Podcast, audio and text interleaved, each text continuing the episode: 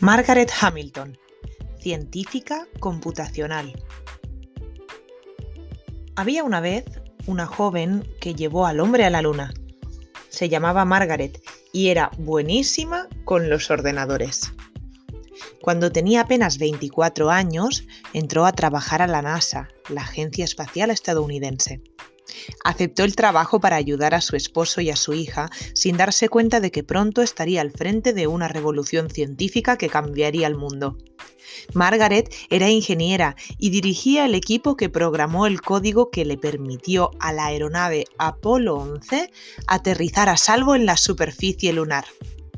Margaret llevaba a su hijita Lauren al trabajo por las tardes y los fines de semana. Mientras la pequeña de cuatro años dormía, su mamá programaba sin parar secuencias de códigos que se agregarían al módulo de comandos del Apolo. El 20 de julio de 1969, apenas unos minutos antes de que el Apolo 11 hiciera contacto con la superficie lunar, el ordenador empezó a arrojar mensajes de error la misión estaba en peligro.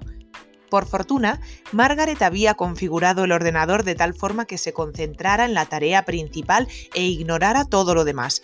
Por lo tanto, en lugar de abortar la misión, el Apolo 11 logró aterrizar a salvo en la Luna.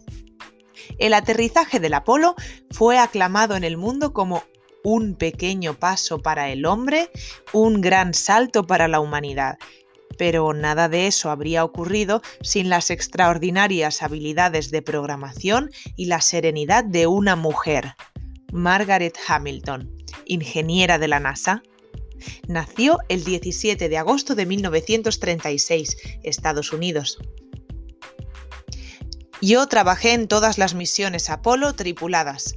Margaret Hamilton.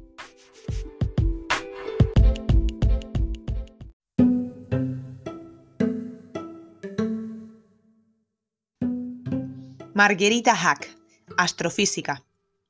Hace algunos años, en la Vía delle Cento Stelle, calle de las Cien Estrellas de Florencia, nació una niñita llamada Margherita que al crecer se convertiría en una excelente astrofísica que estudiaría las propiedades de las estrellas y los planetas.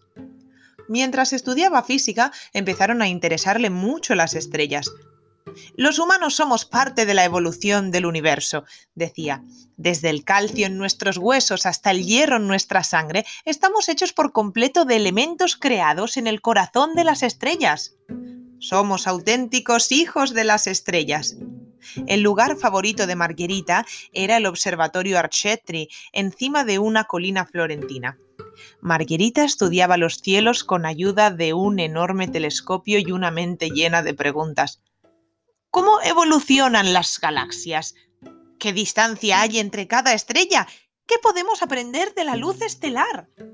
Margarita viajó por el mundo para dar conferencias e inspirar a otros estudiantes a estudiar las estrellas.